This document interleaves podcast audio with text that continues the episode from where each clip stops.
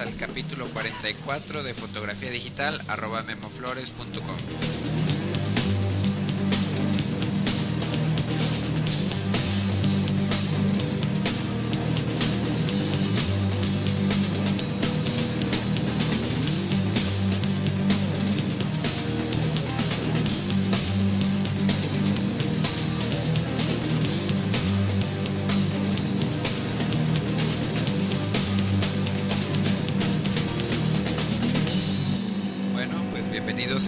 taller en línea sobre fotografía digital.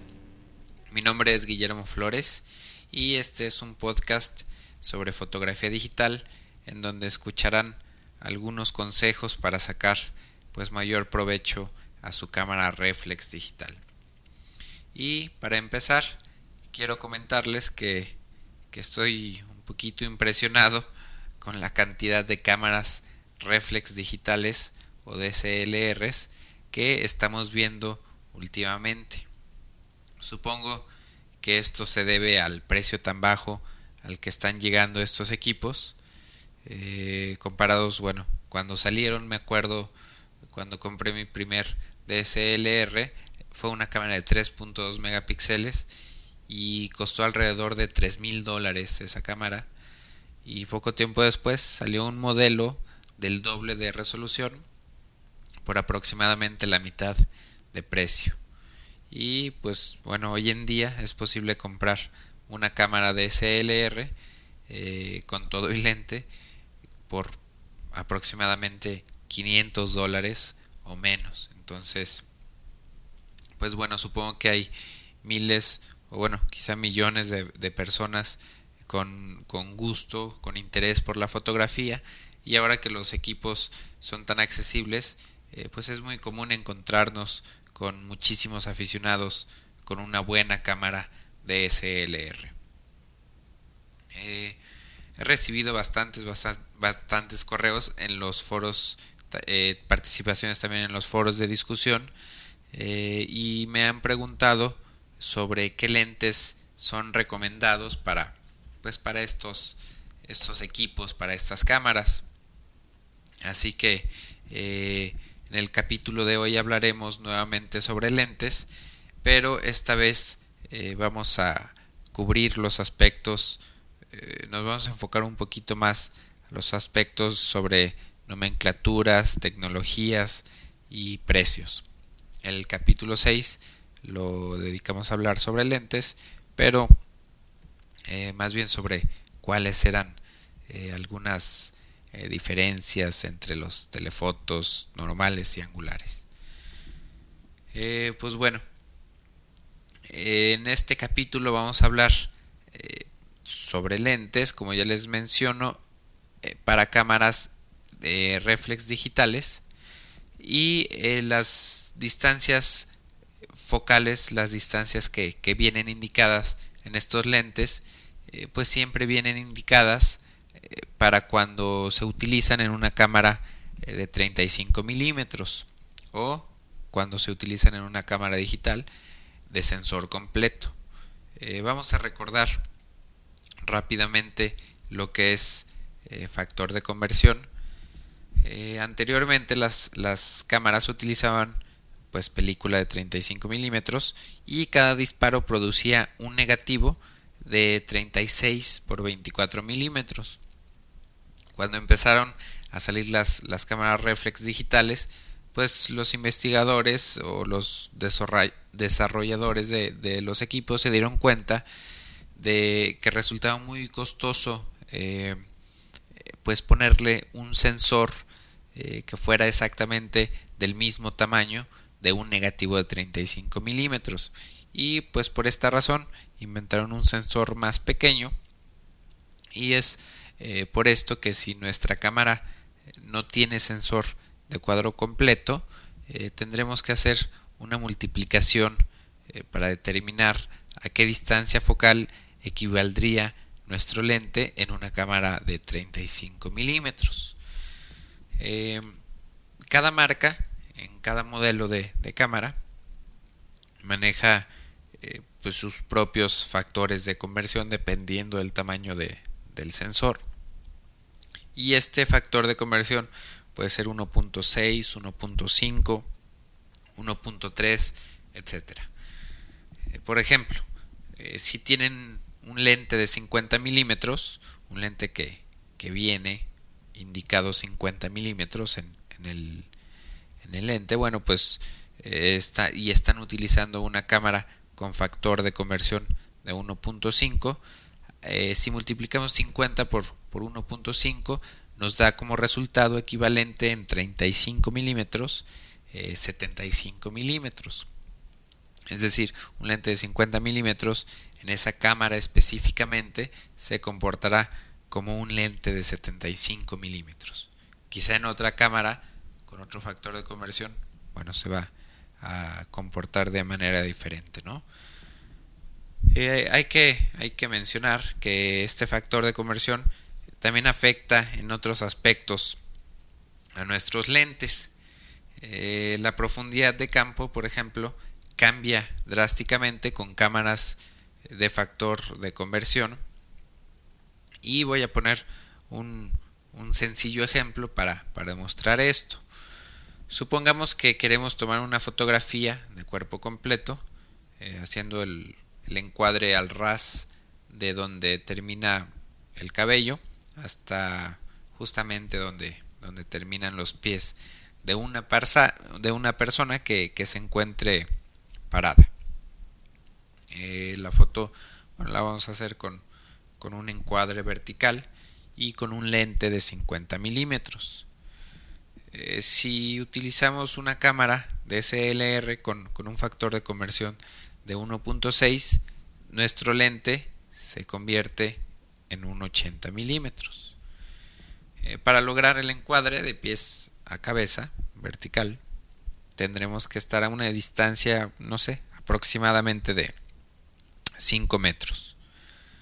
Eh, si esta misma foto la tomamos con una cámara eh, de sensor de cuadro completo, para lograr el mismo encuadre exactamente, tendremos que acercarnos un poco más a nuestro sujeto, tal vez a una distancia de 3 metros. No sé si, si por ahí han visto la escala de, distancia que viene en sus lentes. Eh, yo creo que, que, hoy en día casi nunca hemos visto esa, esa escala, pero bueno, eh, hoy la vamos a, a, ver para comprender un poquito este ejemplo.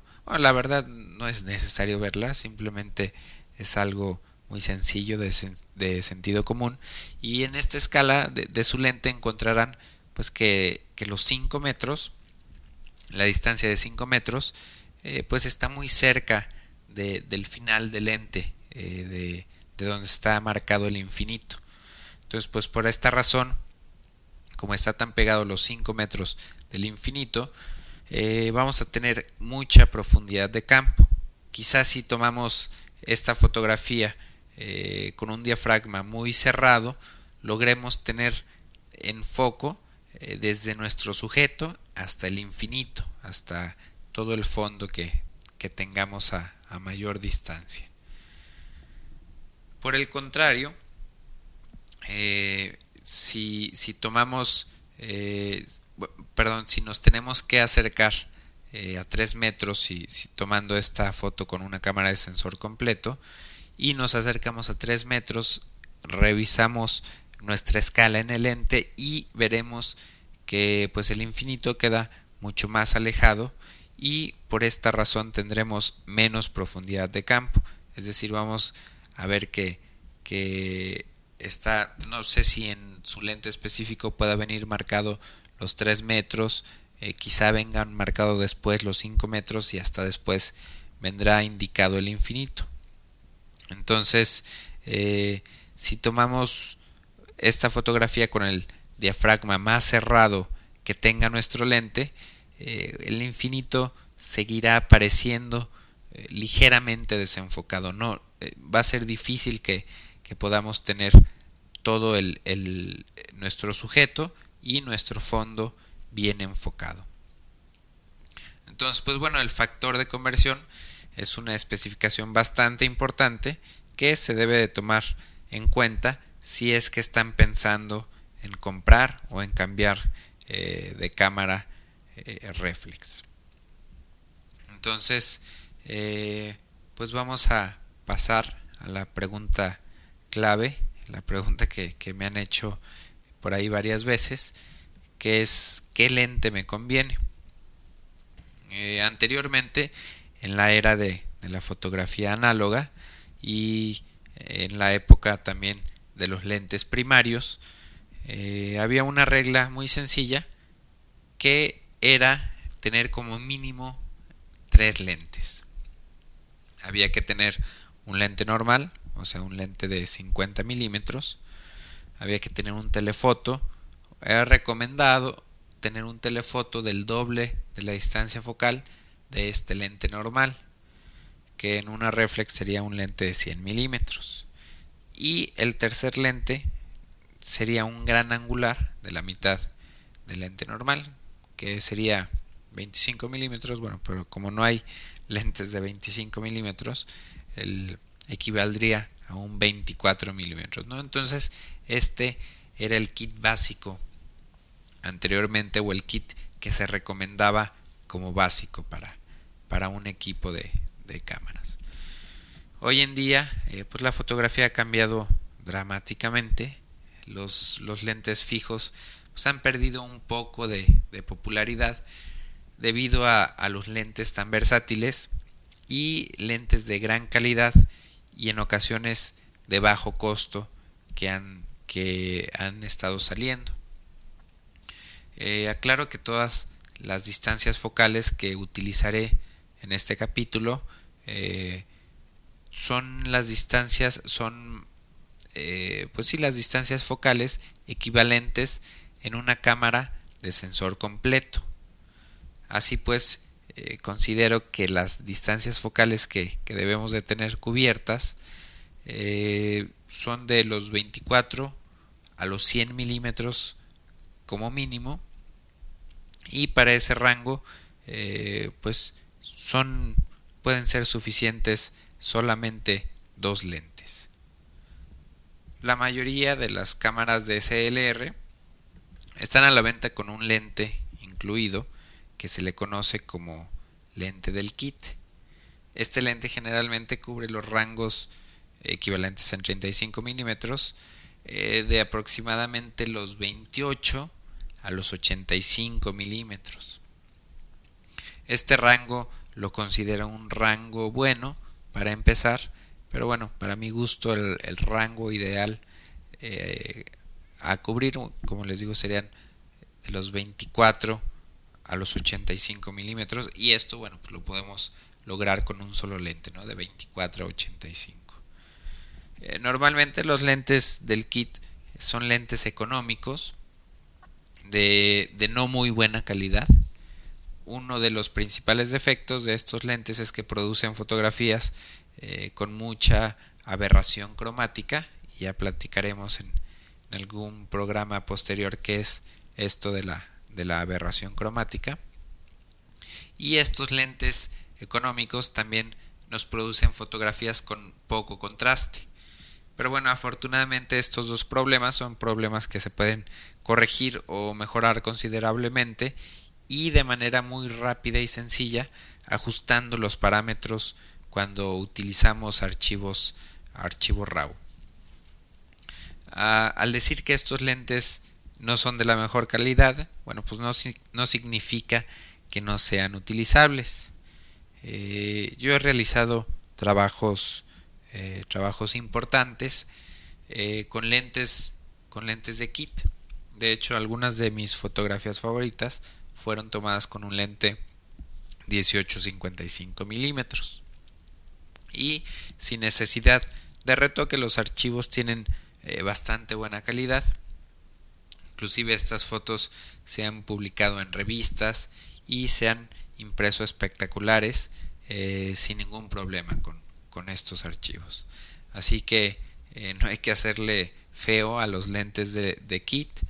Por el contrario, vamos a, tratar de, explotarlos al máximo y eh, solamente pues, sustituirlos cuando pues ya sea sumamente necesario que, querramos un lente de mejor calidad o un lente más luminoso o con mayor rango. Ahora, eh, ya que tienen una cámara pues de lentes intercambiables, eh, pues por qué no tener más opciones, ¿no? Pues el, segundo lente que, creo que deben comprar, eh, en el caso de tener el lente del kit, claro está, sería un telefoto, un telefoto zoom que les cubra el rango de los 70 a los 300 milímetros o de los 75 a los 300 milímetros.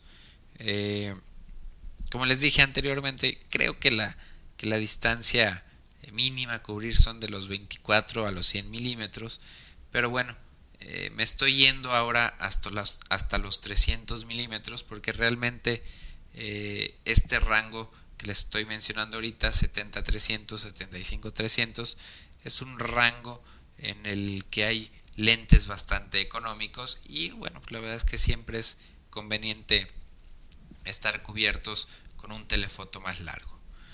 Eh, igualmente, en este rango hay varios eh, lentes de, calidad regular, relativamente económicos. Eh, estamos hablando de alrededor de 150 dólares. Y al igual que los lentes de kit, en, en este rango y por este precio encontramos lentes pues igualmente con poco contraste y con mucha aberración cromática. Pero les repito, nada que no se pueda corregir rápidamente con, ajustes a los parámetros RAW. También otro gran defecto que tienen estos lentes zoom económicos es la, la poca luminosidad que también y bueno pues de alguna manera se entiende eh, no se puede tener todo no no podemos tener eh, rango luminosidad y precio. El día que exista un lente eh, de 16 a 600 milímetros f1.4 con estabilizador de imagen bueno pues seguramente costará varios miles de, dólares. Esto claramente si, si es que algún día lo hace posible algún algún ingeniero no que lo dudo pero esperemos. Entonces pero bueno dejemos de, soñar y volvamos a la realidad. Eh, les decía que que el lente de aproximadamente 70 a 300 milímetros, eh, la luminosidad promedio que tiene es de, f4 en 70 o 75 milímetros y de f5.6 en los 300 milímetros. Eh, pues esto también nos indica que, no, que este lente eh, o inclusive el lente del kit pues no son las mejores opciones para hacer fotografía de deportes con poca luz.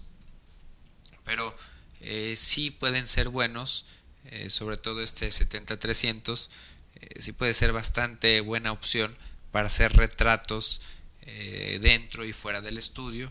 Y pues el telefoto largo siempre es conveniente para hacer fotografías de naturaleza a distancia. Estos, estos dos lentes que les acabo de mencionar son los lentes que considero eh, los más elementales, los lentes que deben de, tener para empezar a, tener bueno pues bastante rango para cubrir la mayoría de los de las situaciones de fotografía que, puedan llegar a tener eh, entonces con estos ejemplos estos dos lentes tendríamos cubierto aproximadamente el rango de los 28 a los 300 milímetros. Estamos hablando, le repito, en equivalente eh, en 35 milímetros. Eh, de hecho sería como de los 28 a los 400 milímetros más o menos. Y este rango lo, cubrimos fácilmente con dos lentes, dos lentes ligeros, dos lentes económicos. Eh, claro que no estamos tomando en cuenta el rango que, que, estamos dejando sin cubrir, que nos queda entre los 55 y los 70 milímetros. Pero bueno, estos 15 milímetros ahí de espacio que hay, no creo que, que no sean indispensables.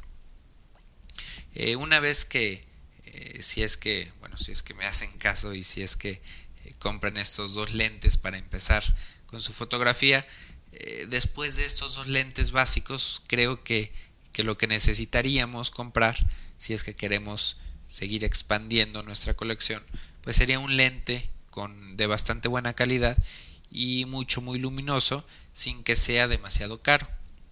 Entonces el lente más luminoso y económico que existe en el mercado es el lente normal fijo de 50 milímetros. Y este lente lo pueden encontrar por alrededor de, de 100 dólares con luminosidad de f1.8 o eh, alrededor de 300 dólares si lo quieren con mayor luminosidad de f1.4 eh, pero bueno el tercer lente creo que depende más del trabajo específico que quieran hacer tal vez si les gusta la fotografía macro pues les convenga un lente especializado macro o si hacen retrato eh, un buen lente fijo y luminoso de 85 100 o 105 milímetros pues les funcionará mejor. Si hacen paisaje tal vez les convenga un gran angular fijo eh, de alta calidad como un 20 milímetros f2.8 en fin dependiendo lo que lo que quieran hacer eh, les aclaro que estas recomendaciones de lentes las hago pensando también en los bolsillos. La verdad es que, que hay lentes de gran calidad y muy luminosos que, que incluyen además tecnologías como estabilizadores de imagen o reducción de, de vibración con cristales más finos que hacen que los lentes sean más caros, más pesados, más luminosos y con menor, menor rango. Eh, por esta razón sería necesario utilizar tres lentes para cubrir este mismo rango que les digo de, de los 24 a los 300 milímetros aproximadamente. De igual manera, tenemos la opción de cubrir este rango con lentes, con lentes fijos, con lentes luminosos, un poquito más caros, pero pues necesitaríamos bastante espacio en nuestra maleta de cámara eh, y tendríamos que estar cambiando constantemente de lentes con el riesgo de, ensuciar eh, pues más fácilmente el sensor de nuestra cámara. Pero bueno, la verdad es que, que me encantaría, eh, a pesar de las desventajas, la verdad es que me, me encantaría tener un, set completo, cubrir este rango con un set de lentes fijos, eh, que sería un lente de 24 milímetros, un 28, un 35, un 50, un 85, un 100 o un 105, un 135, un 180 o un 200 y finalmente un 300 milímetro fijo. Eh, son nueve lentes y bueno, pues lo ideal sería tener estos nueve lentes con luminosidades de f2.8 o menor. Entonces bueno, pues es un, un set bastante, bastante caro y bueno, pues quizá algún día lo, lo lleguemos a tener. Eh, otra situación eh, que hace a los lentes más caros es el hecho de que incluyan algún sistema para reducir la vibración eh, a la hora de tomar las fotografías. Este sistema hace que cada lente que tenga este sistema pues sea más cara que la versión sin, sin estabilizador. Creo que en el caso de Nikon y de Canon pues es una gran desventaja y creo que ahí Sony y algunas otras marcas llevan la delantera al incluir en el cuerpo de la cámara este sistema de, de reducción de vibración. Esta, bueno, pues es una gran ventaja ya que los, los usuarios no tienen que pagar extra por estabilizador de imagen en cada lente que compran. Además de que ni Canon ni Nikon ofrecen lentes luminosos con reducción de vibración y Sony por ejemplo ofrece un lente 50 mm f1.4 al que se le puede añadir la función Super Steady Shot en la cámara, en el cuerpo de la cámara y bueno pues de esta manera eh, poder tomar fotografías en condiciones muy malas de luz. Esta, bueno, es una de las principales razones por las que creo que, que Sony va por muy buen camino y por las que creo que, que la cámara Sony Alpha pues es una muy muy buena opción. Y eh, pues bueno, para finalizar eh, con este capítulo de hoy, quiero hablar un poco de las marcas, no sin antes hacer una aclaración. yo soy un fotógrafo que pues que me gusta comprar equipo de, de marcas de prestigio, tanto en iluminación como en accesorios, cajas de luces, sombrillas, en fin, accesorios en general. Y por esta única y sencilla razón es por la que nunca he comprado lentes que no sean de la misma marca eh, que mi cámara. Quizá, bueno, pues esté en un, en un grave error, lo confieso, porque he visitado últimamente las páginas eh, de Sigma y de Tamron y encuentro que tienen lentes con las mismas tecnologías, con los mismos rangos, eh, con las mismas luminosidades que las marcas originales como Canon y como Nikon. La diferencia de estos lentes eh, genéricos, les podríamos llamar, es que ofrecen a un precio mucho más razonable sus productos. no dudo que, que tanto las cámaras de lentes Tamron o Sigma puedan llegar a tener lentes ligeramente mejores eh, que los mismos lentes de Canon o de Nikon y que estas marcas los, los tengan a un menor precio. Pero bueno, la verdad es que muchas personas eh, nos dejamos llevar por la marca. Entonces, bueno, pues ahí está también esas eh, dos opciones alternativas, alternativas de marcas. entonces, pues ahora sí que, que cada quien eh, pues verá lo que mejor le conviene. ¿no? Y hablando de, marcas, eh, quiero aprovechar para, para mandar un saludo a un usuario de los foros de discusión de HASP, es su, su seudónimo, que me dejó el, el, siguiente comentario. Dice, hola Guillermo, saludos desde España, eh, me encanta tu podcast, se me hace muy ameno y práctico. solo una pequeña pega, ¿Por qué nunca hablas sobre Nikon? Eh, ya sé que eres un chico Canon. En fin, sigue así. Saludos. Entonces, bueno, la verdad es que, que sí tiene razón. Le agradezco los, los comentarios.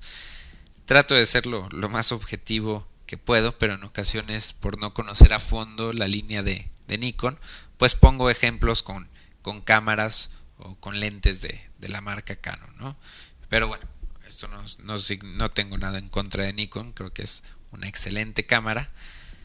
Eh, si algún usuario de Nikon le, gustaría por ahí que compartiera eh, alguna información en este podcast sobre lentes, sobre cámaras o accesorios para Nikon, pues estoy abierto totalmente y les, les agradecería si me hacen llegar información que consideren eh, que puede ser de utilidad para este podcast de la marca Nikon o de cualquier otra marca que, que de repente no, no hablamos tanto aquí, ¿no? Entonces lo pueden hacer eh, escribiéndome a mi correo que es info.memoflores.com Entonces pues bueno, ahora sí me despido y espero que me escuchen el siguiente capítulo. Eh, gracias y hasta pronto.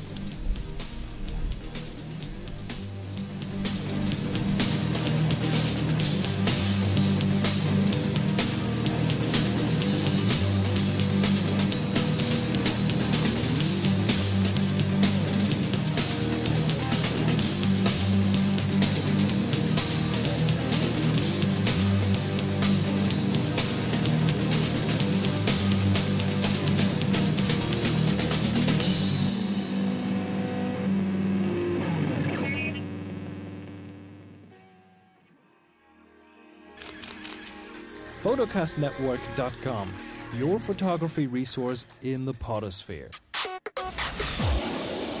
photocastnetwork.com